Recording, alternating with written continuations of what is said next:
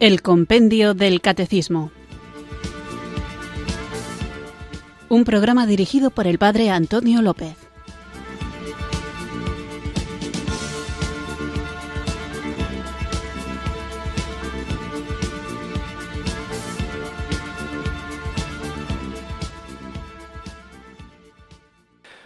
Muy buenas tardes, queridos oyentes de Radio María. Recibido un cariñoso saludo desde Irurzun, en Navarra, quienes sintonizáis una tarde más esta radio que cambia vidas, esta emisora de la Virgen, Radio María, para escuchar el programa El Compendio del Catecismo, nuestro espacio diario de formación en el que tratamos de conocer la fe que queremos vivir, compartir y defender. Estamos en la sección del compendio del catecismo dedicada a los siete sacramentos de la Iglesia. Ya veíamos al inicio de esta sección cómo los sacramentos se distinguen en tres grupos. Los sacramentos de la iniciación cristiana, de los que ya hemos hablado, bautismo, confirmación y Eucaristía, los sacramentos de la curación, de los que también hemos hablado, penitencia y unción de enfermos y sacramentos al servicio de la comunión y de la misión. Y estos sacramentos son el orden y el matrimonio. Hemos dedicado unos cuantos programas a hablar del orden y de sus tres grados, obispo, presbítero y diácono, y lo hemos hecho desde una perspectiva, si queréis así, teológica y también desde una perspectiva más práctica, concreta y pastoral. No solamente qué supone el sacramento del orden, cómo transforma, cómo capacita a quien lo recibe con una gracia especial para actuar en la persona de Cristo, sino también hemos visto algunos aspectos concretos de cómo ha de vivir un sacerdote. Espero que os haya ayudado a comprender qué necesarios son los sacerdotes en nuestra Iglesia y cuánto debemos rezar por ellos y acompañarles, apoyarles, mostrarles nuestro afecto y agradecer a Dios por ellos. Se suele hablar de vocación cuando alguien está llamado al sacerdocio o también a la vida consagrada, pero no debemos olvidar que tenemos otra vocación en la Iglesia también para hacerla crecer a su servicio y al servicio de la comunión y de la misión, y es el sacramento del matrimonio. Así que a partir de hoy, durante unos cuantos días, hablaremos de este sacramento que es el mayoritario en la Iglesia. Sin duda hay más casados, más esposos sacerdotes. Por eso es importante comprender cuál es su misión, que no se trata de que uno se haga esposo o esposa simplemente porque no tiene vocación. Eso es un error garrafal que hace que quienes se casen vivan como si la vida de la Iglesia no les concerniera de manera activa. Y esto es algo que espero que en los siguientes programas quede solucionado, entendiendo que también los esposos, por su dignidad bautismal que les cambia ontológicamente, cambia nuestro ser cuando nos incorporamos a Cristo por medio del bautismo, pues también los esposos están llamados a evangelizar. Así que, igual que rezamos por los sacerdotes, recemos también por los matrimonios y que estos programas a partir de hoy nos ayuden a comprender qué es lo propio del matrimonio al servicio de la Iglesia. Vamos a comenzar pues nuestro programa como hacemos cada día invocando al Espíritu Santo.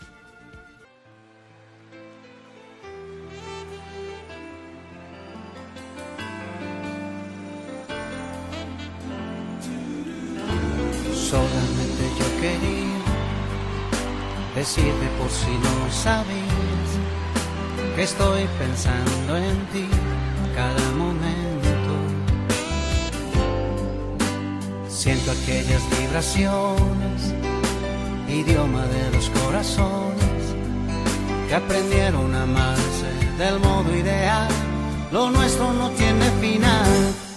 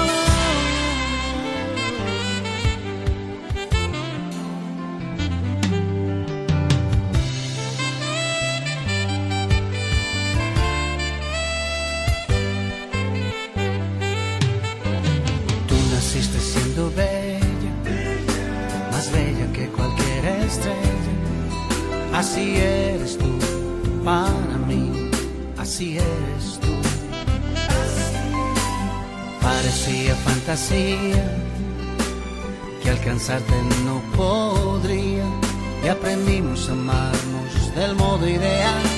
Lo nuestro no tiene final,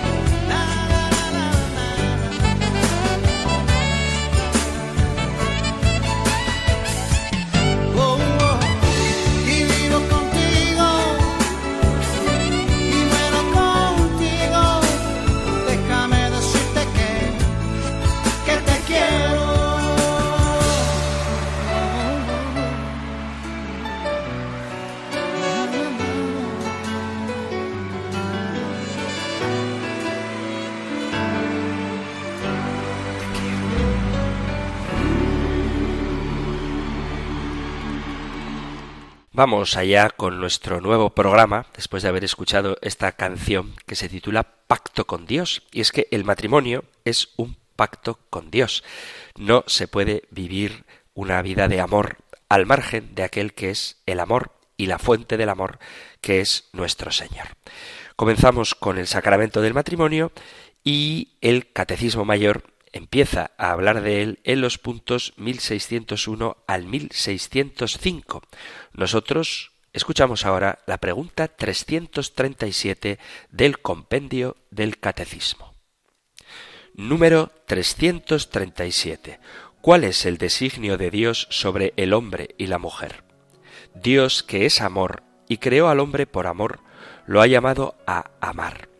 Creando al hombre y a la mujer, los ha llamado en el matrimonio a una íntima comunión de vida y amor entre ellos, de manera que ya no son dos, sino una sola carne. Al bendecirlos, Dios les dijo, Creced y multiplicaos. Dice el Papa Francisco en la exhortación apostólica Christus Vivit, los jóvenes sienten con fuerza el llamado al amor y sueñan encontrar la persona adecuada con quien formar una familia y construir una vida juntos. Sin duda, el aumento de separaciones, divorcios, segundas uniones y familias monoparentales puede causar en los jóvenes grandes sufrimientos y crisis de identidad. Muchas veces hay quien dice que hoy el matrimonio está pasado de moda. En la cultura de lo provisional, de lo relativo, muchos predican que lo importante es disfrutar el momento, que no vale la pena comprometerse para toda la vida, hacer opciones definitivas. Yo, en cambio, les pido que sean revolucionarios, les pido que vayan a contracorriente. Sí, en esto les pido que se rebelen contra esta cultura de lo provisional que en el fondo cree que ustedes no son capaces de asumir responsabilidades, creen que ustedes no son capaces de amar verdaderamente.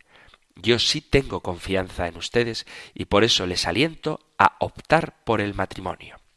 Es necesario prepararse para el matrimonio y esto requiere educarse a sí mismo, desarrollar las mejores virtudes, sobre todo el amor, la paciencia, la capacidad de diálogo y de servicio. También implica educar la propia sexualidad para que sea cada vez menos un instrumento para usar a los demás y cada vez más una capacidad de entregarse plenamente a una persona de manera exclusiva y generosa. Para comprender el designio de Dios sobre el hombre y la mujer, tenemos que entender qué es el hombre y qué es la mujer. Dice el libro del Génesis en el capítulo primero, a partir del versículo 26, dijo Dios, Hagamos al hombre a nuestra imagen y semejanza, que domine los peces del mar, las aves del cielo, los ganados y los reptiles de la tierra. Y creó Dios al hombre a su imagen. A imagen de Dios lo creó, varón y mujer los creó.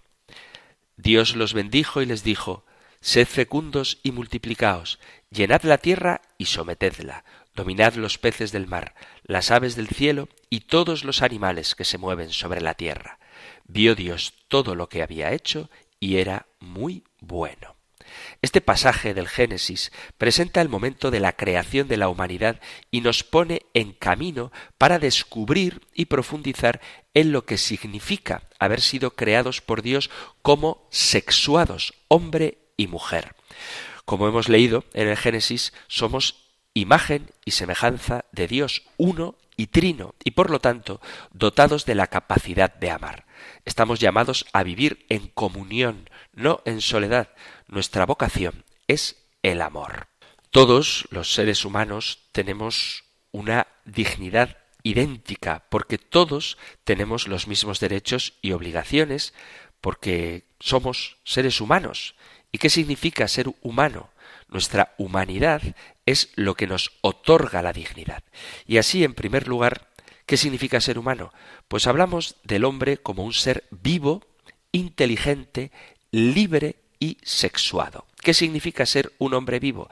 No se trata sencillamente de un mero existir, como existen, por ejemplo, los seres inertes como una piedra o una estrella, sino que supone un intercambio con el medio que nos envuelve. Es un vivir orgánico. Sin embargo, la forma de vivir del hombre, del ser humano, es superior a la del resto de los seres vivientes, ya que desde el principio aparece en su complejidad y perfección como la cúspide de toda la creación. Un rasgo crucial en su vivir es el hecho de que el hombre vive su existencia de una manera biográfica. Todos los acontecimientos y circunstancias que le rodean, desde que nace hasta que muere, configuran la propia historia. Es lo que configura nuestro ser existencial. Así Dios, por el misterio de la encarnación, se presenta como el Dios de la vida, por la mediación del Hijo, el pan de vida llega a nosotros por el Espíritu Santo para dar verdadera plenitud a nuestro existir, actuando directamente en la historia personal de cada uno. El sentido de la vida del hombre, al igual que su muerte, alcanza por tanto su plenitud sólo en Dios y desde Dios. No podemos reducirlo como muchas veces se hace al mero fruto de un evolucionismo, ni condenarlo a una desaparición en la nada cuando morimos. Ciertamente vivimos, pero lo hacemos por Dios, por Él, con Él y para Él. Además, el hombre y mujer, el ser humano, es un ser inteligente. Su existir no se limita a un modo automático, programado, como si fuese una máquina, sino que el hombre interactúa con su entorno y lo hace desde la razón. Por eso el ser humano es un ser racional que aprehende el mundo, es consciente de lo que le rodea, lo conoce, lo reconoce, puede reflexionar sobre ello, anticiparse y tomar decisiones acerca del mundo. Un mundo que además el hombre transforma desde las limitaciones físicas propias que las tenemos, el hombre interactúa con el entorno, lo amolda, lo modifica, lo transforma, unas veces por necesidad y otras veces simplemente por gusto. La inteligencia del hombre va más allá del puro conocimiento teórico de lo que le rodea, sino que realiza una inteligencia práctica y técnica transformando el mundo. Hace pocos días hablaba con una chica joven que dice que es vegana y que no come nada de origen animal y decía ella que no había que matar animales, no voy a entrar ahora en este debate, y decía que una de las razones por las que había que respetar a los animales y no matarlos era que ellos están en el mundo antes que nosotros. Y una cosa que yo le decía a modo jocoso es ¿y qué han hecho los animales por el mundo? Es decir, llevan aquí muchos siglos pero no han hecho nada, no han transformado el mundo, no han cambiado ninguna de las realidades que le rodea. Sin embargo, el hombre tiene capacidad para hacerlo precisamente por su ser inteligente que transforma. Y además, el hombre, como ser inteligente, se trasciende a sí mismo y al mundo. El hombre no se agota en lo que conoce, sino que alcanza la profundidad de lo real hasta lo último. Por eso existe la filosofía, la reflexión, el pensamiento sobre la realidad, que hace que el hombre sea capaz de descubrir el misterio como sentido último de las cosas, abriendo las puertas del conocimiento a lo que supera lo científico, lo matemático y hasta incluso lo que supera lo emocional e intelectual, trascendiendo estas realidades. Además, el hombre es un ser libre, es una libertad ciertamente finita, si queréis una libertad condicionada, pero es libre, realiza su realidad desde lo que condiciona su libertad, el entorno, las capacidades, la educación y lo que capacita a su autorrealización. El hombre siempre puede elegir, aunque, insisto, esté limitado, condicionado desde sus circunstancias o el entorno que le rodea. Un ser inerte no puede elegir, simplemente es. Un ser vivo se desarrolla y se relaciona desde los impulsos y los procesos de razonamiento simples propios de los animales. Pero el hombre elige, toma decisiones y así ejerce su libertad.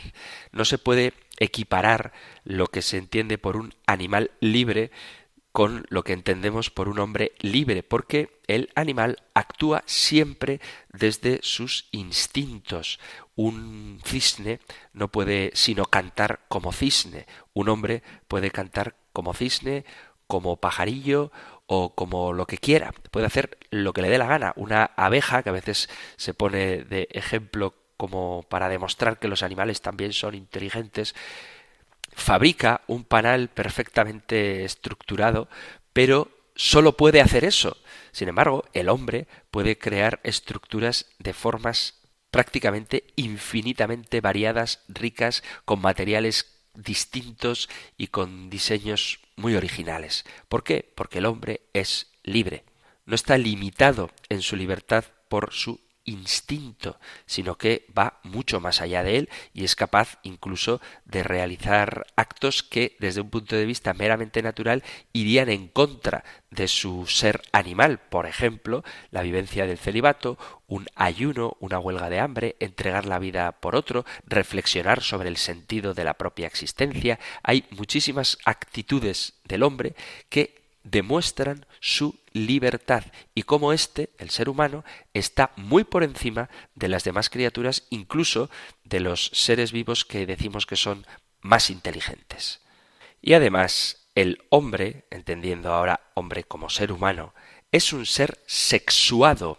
No podemos hablar sobre la condición humana sin tener presente su dimensión corporal. Su corporeidad le supone capacidad, individualidad, límites, pero también y sobre todo relación. El ser humano es un ser relacional. Su cuerpo es lo que hace al hombre salir de sí para ir al encuentro de otro. La corporalidad sexual es condición, por lo tanto, de la propia existencia humana. Todos desde el nacimiento somos seres sexuados, abarcando la sexualidad toda nuestra existencia. Es verdad que hay que distinguir entre la sexualidad como la dimensión constitutiva de la persona y el sexo, varón o mujer, como concreción de la identidad, de esa identidad sexual. Pero esta distinción biológica entre los sexos no supone en absoluto una diferencia ontológica entre los seres humanos. Es decir, que cuando nosotros en la Iglesia, fiados de la tradición y basados en la Sagrada Escritura, hablamos de la diferencia entre sexo, varón y mujer, no estamos diferenciando en nada la dignidad esencial de cada uno de ellos. Somos distintos. Las diferencias entre las personas ofrecen al plan de Dios que quiere que nos necesitemos los unos a los otros. El catecismo reconoce las diferencias entre personas. Además, estas diferencias son queridas por Dios y, lejos de quitarnos nada, nos enriquecen. Ya sabemos que somos todos distintos, hombre o mujer, alto o bajo, delgado, grueso, rubio, moreno, pero no se trata de diferencias meramente físicas o biológicas, tampoco es una cuestión de gustos principios o ideas. No se trata de que hay unos que son más ordenados y otros más desordenados, unos más puntuales, otros menos puntuales, unos más aficionados al fútbol y otros a la televisión, o que unos son más conservadores y otros más progresistas. Todos somos distintos, pero nuestras diferencias nos constituyen y nos configuran desde nuestro ser corporal, racional y espiritual, haciéndonos únicos. Desde que nacemos, cada ser humano se diferencia del resto de los seres vivos, entre otras cosas por su dependencia casi absoluta de los cuidados maternos para poder sobrevivir. El crecimiento y la madurez intelectual, racional e incluso emocional y espiritual viene dado también por la interacción con otro que es semejante pero a la vez es distinto. Necesitamos del otro para ser lo que somos. Necesitamos los bienes que el otro nos puede ofrecer y necesitamos del otro como un bien en sí mismo. Y esto nos lleva a una relación de complementariedad. No se trata únicamente de recibir del otro lo que a mí me falta, sino que con el otro alcanzo mi verdadera plenitud, mi completa realidad. El modelo primordial es, sin duda, el mismo Dios único y trino a la vez, un solo Dios, pero tres personas al mismo tiempo, Padre, Hijo y Espíritu Santo, forman una unidad en una relación de entrega y necesidad de reciprocidad, una auténtica comunión de amor. Dice la Biblia que Dios creó al hombre a su imagen y semejanza. Dios creó al hombre a su imagen. A imagen de Dios lo creó. Varón y mujer los creó. La complementariedad del ser humano alcanza su máxima expresión en la complementariedad y reciprocidad del hombre y la mujer, que son manifestación misma de la semejanza con la Trinidad. Dios es amor y vive en sí mismo un misterio de comunión personal de amor, creándola a su imagen y conservándola continuamente en el ser. Dios inscribe en la humanidad del hombre y de la mujer la vocación y consiguientemente la capacidad y la responsabilidad del amor y de la comunión. El amor es, por tanto, la vocación fundamental de todo ser humano. La unión física del hombre y la mujer en el acto sexual, dando como fruto la generación de una nueva vida, es algo que resulta evidente. Por mucho que avance la ciencia, el milagro de la vida siempre necesitará de al menos la carga genética de ambos. Es decir, que aunque haya quien dice, no, pues yo voy a ser madre soltera, quiero tener un hijo sin concurso de varón. Bueno, pues eso no es posible, salvo en el caso de la Virgen María, que fue concebida por obra y gracia del Espíritu Santo, pero el resto de seres humanos necesitamos de el concurso de otra persona de distinto sexo para poder dar a luz una nueva vida. Puede que esa necesidad se haga en un laboratorio, pero es necesaria la intervención de un hombre para que una mujer tenga un hijo. La complementariedad y la reciprocidad va mucho más allá de esto, porque en el fondo la relación entre hombre y mujer es ante todo una comunicación de amor. No puede haber sujeto, no puede haber una persona que ame si no hay otro sujeto, otra persona a quien amar.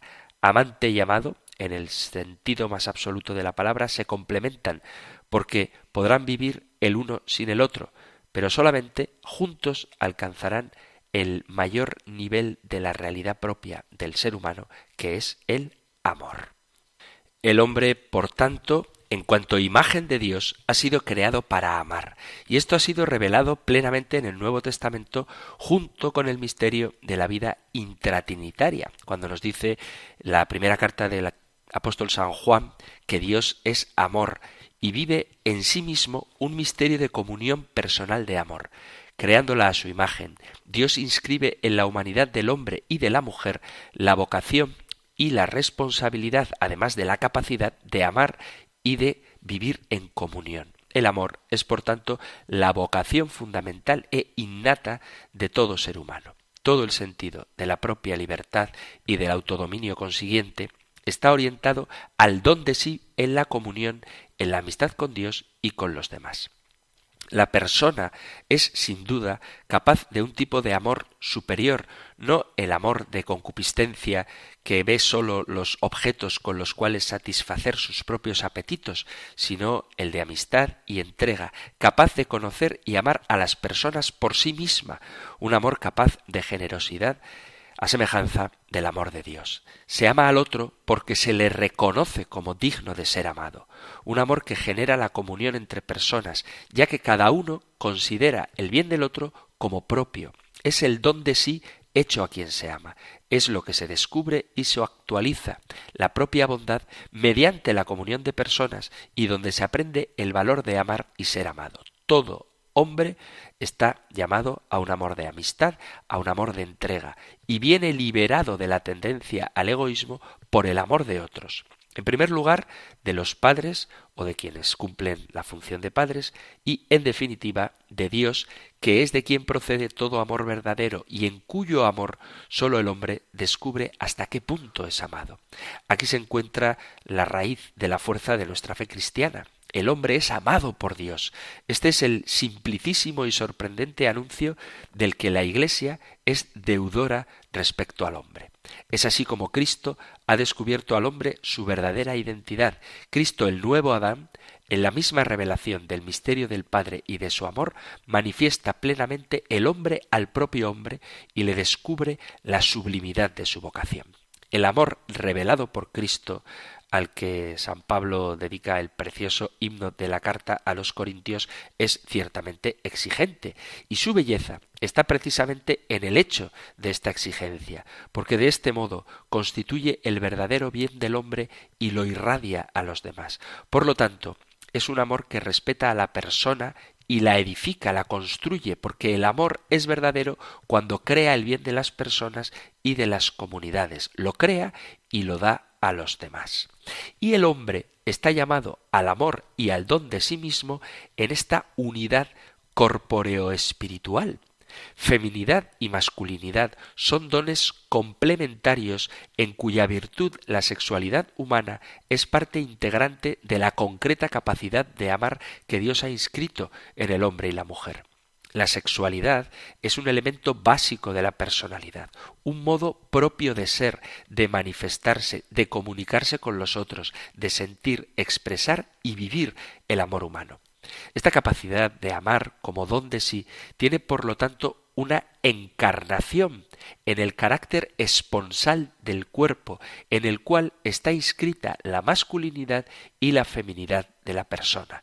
El cuerpo humano, con su sexo, con su masculinidad y feminidad, visto en el misterio mismo de la creación, es no sólo fuente de fecundidad y procreación, como en todo el orden natural, todos los animales procrean hombre y mujer, sino que en caso del ser humano se incluye desde el principio este atributo matrimonial esponsal, es decir, la capacidad de expresar el amor, ese amor precisamente en el que el hombre, la persona, se convierte en don y mediante ese don realiza el sentido mismo de su ser y de su existir.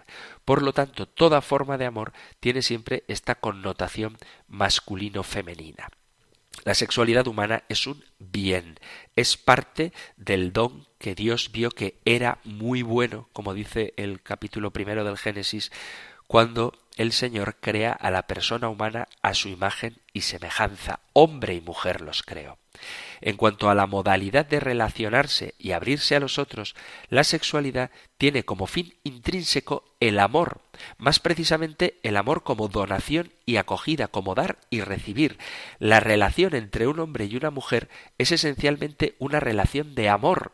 La sexualidad orientada, elevada e integrada por el amor adquiere verdadera calidad humana. Cuando dicho amor se actúa en el matrimonio, el don de sí expresa a través del cuerpo la complementariedad y la totalidad del don. El amor conyugal llega a ser entonces la fuerza que enriquece y hace crecer a las personas y al mismo tiempo contribuye a alimentar la civilización del amor. Cuando por el contrario falta el sentido y el significado del don de la sexualidad, se introduce una civilización de las cosas y no de las personas, una civilización en que se trata a las personas, se usan como si fueran cosas. En el contexto de este ambiente de placer, la mujer puede llegar a ser un objeto para el hombre y los hijos un obstáculo para los padres. En el centro de la conciencia cristiana de los padres y de los hijos debe estar presente esta verdad y este hecho fundamental el don de Dios. Se trata del don que Dios nos ha hecho llamándonos a la vida y a existir como hombre y mujer en una existencia irrepetible, cargada de inagotables posibilidades de desarrollo tanto espiritual como moral. La vida humana es un don recibido para ser a su vez dado. El don revela, por decirlo así, una característica especial de la existencia personal, de la misma esencia de la persona. Cuando Dios dice que no es bueno que el hombre esté solo, el capítulo 2, versículo 18 del Génesis, afirma que el hombre por sí solo no está realizado totalmente, porque no puede darse.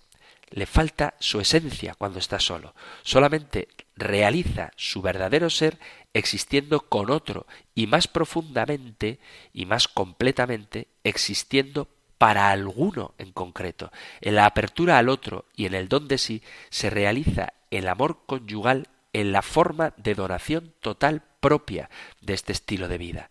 Y es siempre el don de sí, sostenido por una gracia especial, donde adquiere significado la vocación a la vida consagrada, que es una manera eminente de dedicarse más fácilmente solo a Dios con un corazón indiviso para servirlo más plenamente en la Iglesia.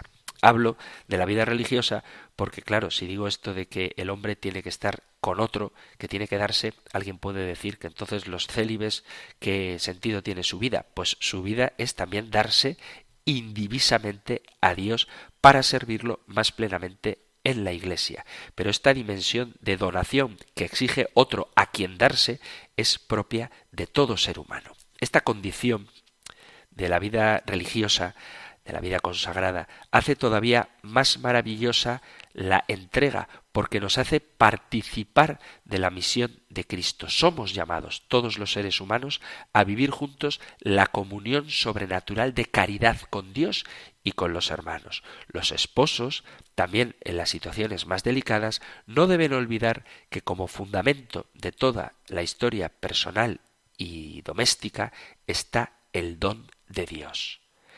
En cuanto espíritu encarnado, es decir, alma que se expresa en el cuerpo informado por un espíritu inmortal, el hombre está llamado al amor en esta totalidad unificada de lo espiritual y lo físico. El amor abarca también el cuerpo humano y el cuerpo se hace partícipe del amor espiritual. A la luz de la revelación cristiana se lee el significado interpersonal de la misma sexualidad. La sexualidad caracteriza al hombre y a la mujer no sólo en el plano físico, sino también en el psicológico y espiritual, manifestándose de diversas maneras. Esta diversidad, unida a la complementariedad de los sexos, responde al diseño de Dios según la vocación a la que cada uno ha sido llamado. Cuando este amor se vive en el matrimonio, supera lo que es la amistad, aunque la presupone, y se plasma en la entrega total de un hombre a una mujer, de acuerdo con su masculinidad y feminidad, que con el pacto conyugal, con el matrimonio, fundan aquella comunión de personas en la cual Dios ha querido que viniera concebida la vida, naciera y se desarrollara.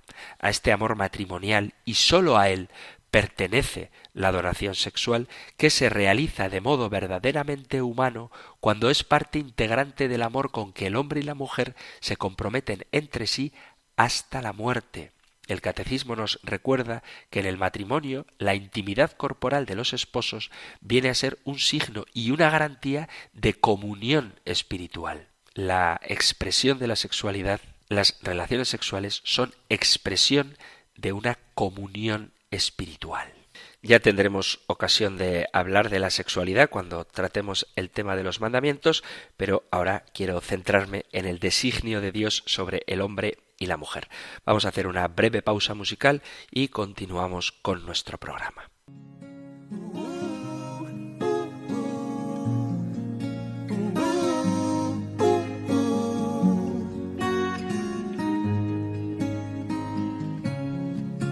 Desde que llegaste vida, me susurran los silencios, las flores renacen, apenas sube el sol se ríen del invierno.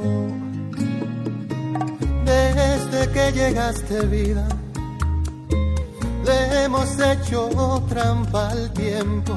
Mi cuna es tu abrazo, tu suspiro una canción que me arrulla como el viento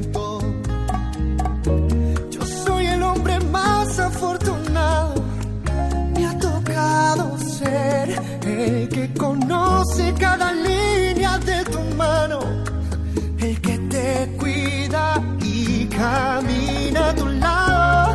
Todo cambió por ti, todo es amor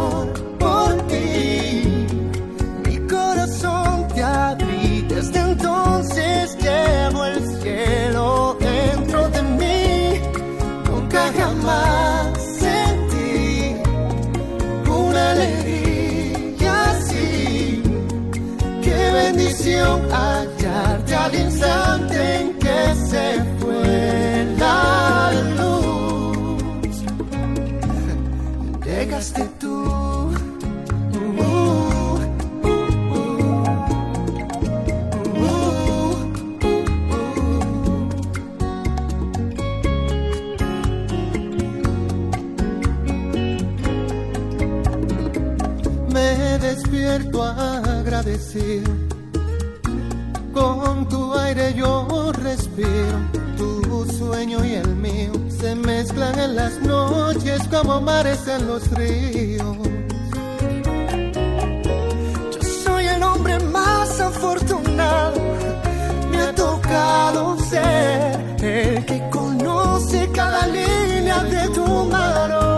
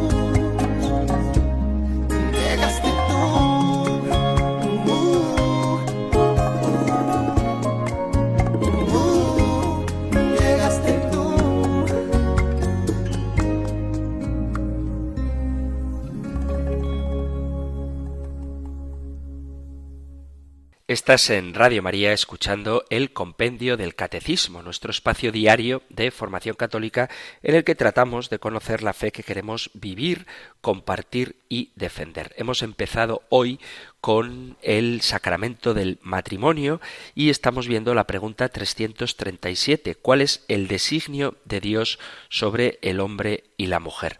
He puesto esta canción que no es una canción religiosa, pero es bonita y expresa realmente la alegría que siente un hombre cuando se sabe amado. y cuando el esposo ama a su esposa debe hacerlo tratando de ser un reflejo del amor de Dios, lo mismo que cuando la esposa ama al esposo. Hemos visto que el hombre, creado a imagen de Dios, y en cuanto creado a imagen de Dios, ha sido hecho para amar. Y esto ha sido revelado plenamente en el Nuevo Testamento junto con el misterio de la vida intratrinitaria. Dios es amor y vive en sí mismo un misterio de comunión personal de amor. Creando al hombre a su imagen, Dios inscribe la vocación de amar y le capacita para amar. El amor, por lo tanto, repito la frase, es la vocación fundamental e innata de todo hombre. Todo el sentido de la propia libertad y del autodominio consiguiente está orientado al don de sí en la comunión y en la amistad con Dios y con los demás. La vocación al matrimonio se inscribe en la naturaleza misma del hombre y de la mujer, según salieron de la mano del Creador. Habiéndolos creado Dios hombre y mujer, el amor mutuo entre ellos se convierte en imagen del amor absoluto con que Dios ama al hombre, un amor irrevocable. Y este amor es bueno, es muy bueno a los ojos de Dios. Este amor que Dios bendice está destinado a ser fecundo y a realizarse en la obra común del cuidado de la creación. Dios les dijo, sed fecundos y multiplicaos, llenad la tierra y sometedla. La Sagrada Escritura afirma que el hombre y la mujer fueron creados el uno para el otro. No es bueno que el hombre esté solo. La mujer carne de su carne, su igual, la criatura más semejante al hombre mismo, le es dada por Dios como un auxilio, representando así a Dios, que es nuestro auxilio. Por eso deja el hombre a su padre y a su madre y se une a su mujer y se hacen los dos una sola carne. Capítulo 2, versículo 24 del Génesis. Esto significa una unión indefectible de sus dos vidas. Jesús mismo lo muestra cuando recordaba cuál fue en el principio el plan del Creador y cita el libro del Génesis, de manera que ya no son dos, sino una sola carne, capítulo 19 del Evangelio de San Mateo. Mediante la recíproca donación personal, los esposos tienden a la comunión en la generación y educación de nuevas vidas. El matrimonio no es, por lo tanto, efecto de la casualidad o producto de la evolución de fuerzas naturales inconscientes, sino que es una sabia institución del Creador para realizar en la humanidad su designio de amor.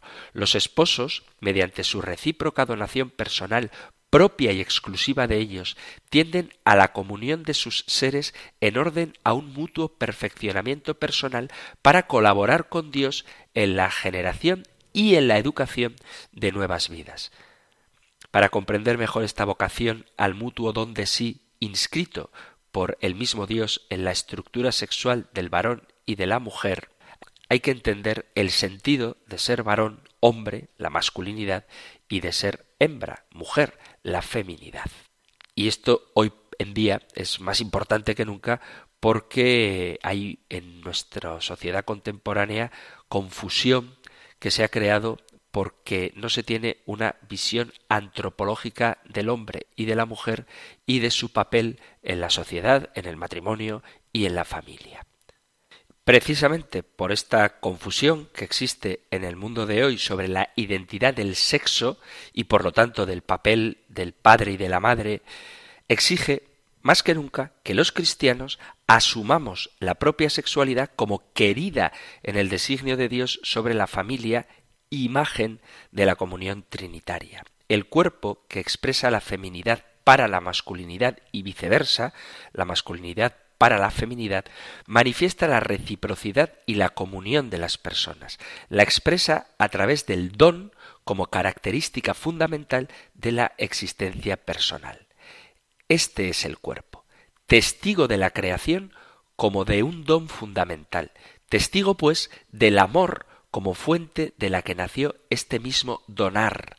La masculinidad feminidad, es decir, el sexo que no el género, es el signo originario de una donación creadora y de una toma de conciencia por parte del hombre, varón, mujer, de un don vivido de modo originario, y este es el significado con el que el sexo entra en la teología del cuerpo.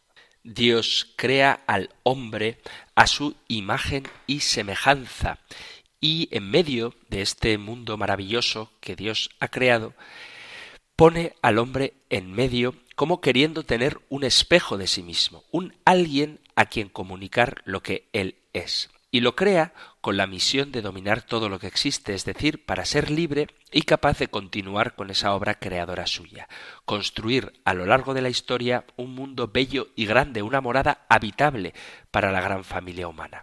La gloria de Dios es que el hombre viva y que viva en plenitud, es decir, en libertad y que libremente lo ame. El mismo Dios quiere ofrecer al hombre un modelo cercano para que éste comprenda mejor todo lo que puede dar de sí de acuerdo con sus planes. Y este modelo es Jesús que nos invita a seguirlo, a recorrer su camino.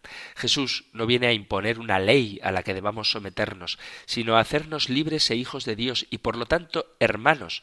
El plan de Dios sobre el hombre se concreta aún más en su diferenciación sexual. El hombre no existe en un sentido general, sino como varón o como mujer, y creó Dios el hombre a su imagen. A imagen de Dios lo creó, varón y mujer los creó.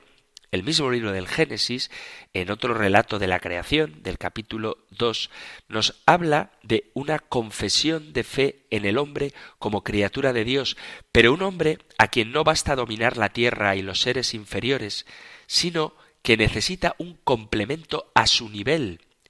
Por eso dice Adán, cuando conoce a Eva, esta sí que es hueso de mis huesos y carne de mi carne.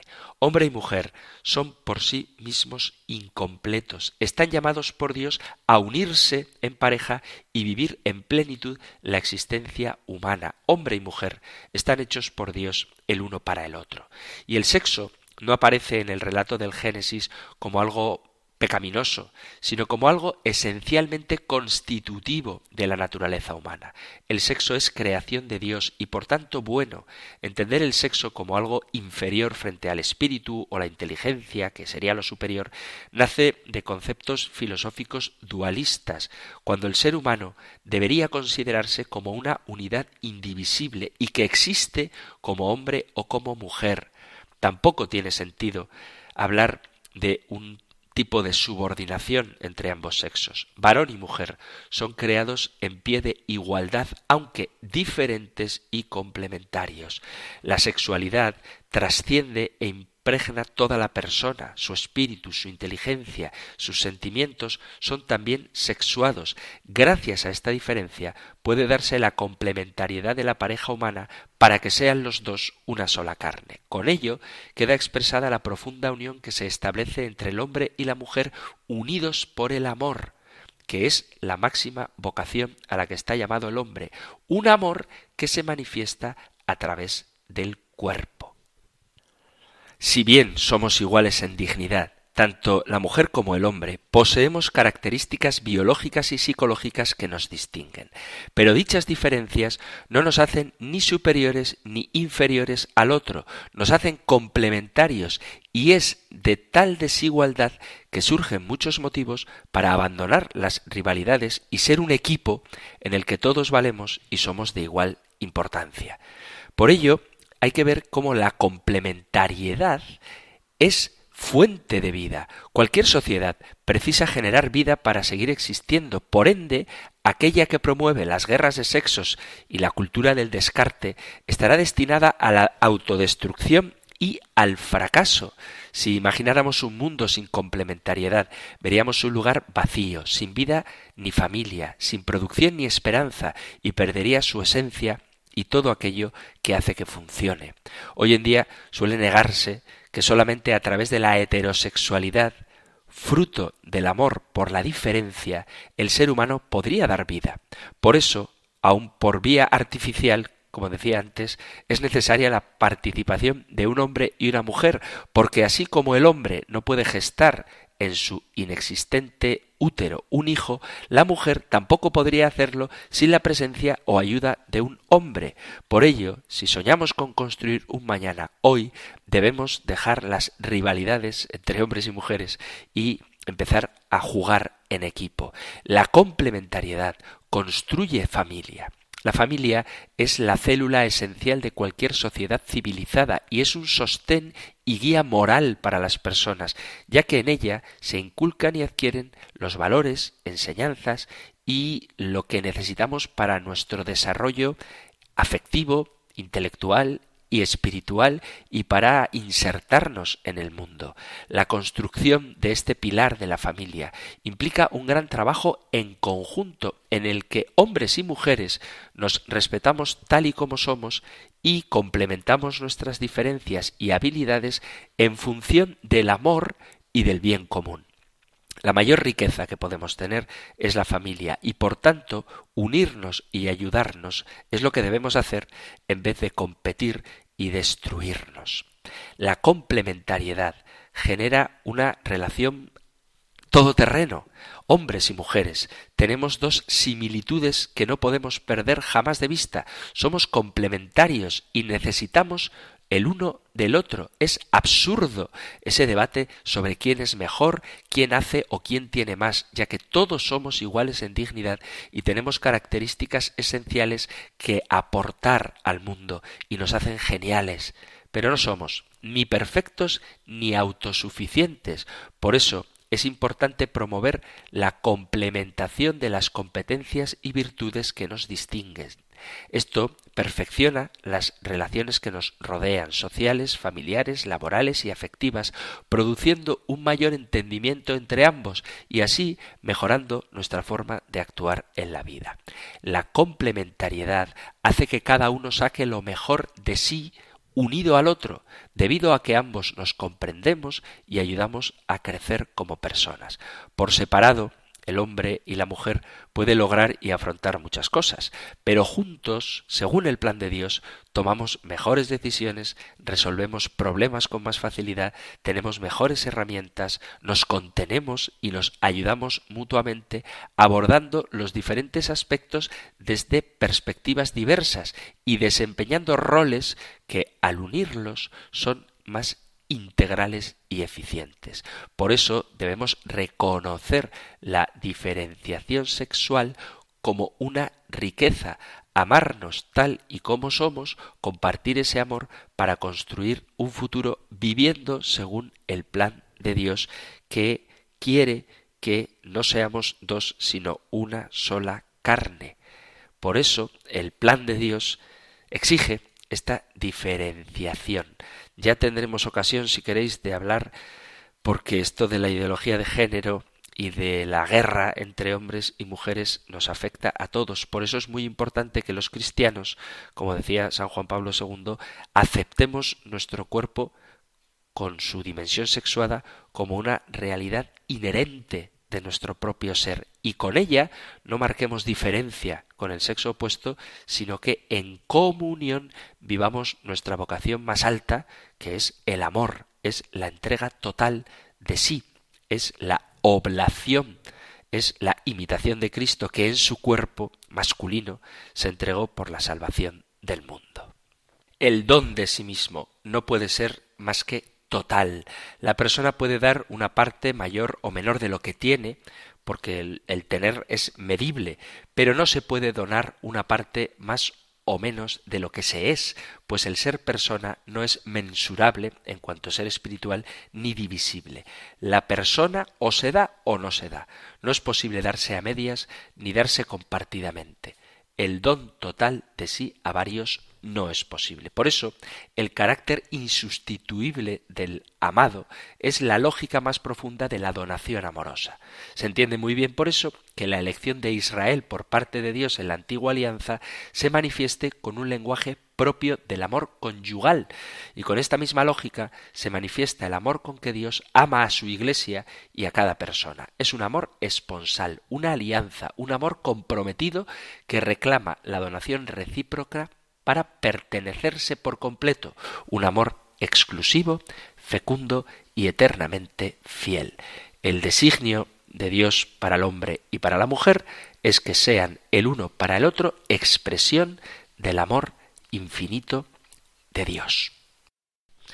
Y aquí tenemos que dejarlo porque se ha terminado el tiempo de nuestro programa de hoy. Seguiremos hablando del matrimonio todavía durante unos cuantos programas. Espero que nos dé tiempo a tocar los temas que puedan inquietar porque ciertamente el matrimonio y el matrimonio como sacramento parece que está en crisis y confío en que nosotros los cristianos sepamos dar testimonio ante el mundo de cómo el amor entendido en su dimensión más profunda es posible vivirlo, pero solo cuando estamos unidos a Dios y solo cuando entendemos el matrimonio, los que estáis casados, como una vocación, una llamada al servicio de la comunión y también de la misión.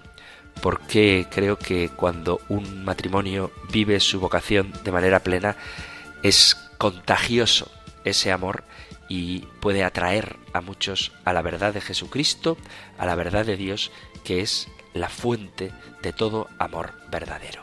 Si hay alguna pregunta que queráis plantear con respecto a este tema o a los que ya hemos visto, alguna duda que tengáis con cualquier cosa relacionada con nuestra fe católica, sabéis que podéis enviar vuestras preguntas al correo electrónico compendio arroba radiomaria.es compendio arroba radiomaria.es o al número de teléfono para WhatsApp 668 594 383 668 594 383. Concluimos recibiendo la bendición del Señor. El Señor te bendiga y te guarde, el Señor ilumine su rostro sobre ti y te conceda su favor, el Señor te muestre su rostro y te conceda la paz. Muchísimas gracias por estar ahí, gracias por escuchar el compendio del catecismo y si queréis volveremos a encontrarnos en un próximo programa. Un fuerte abrazo.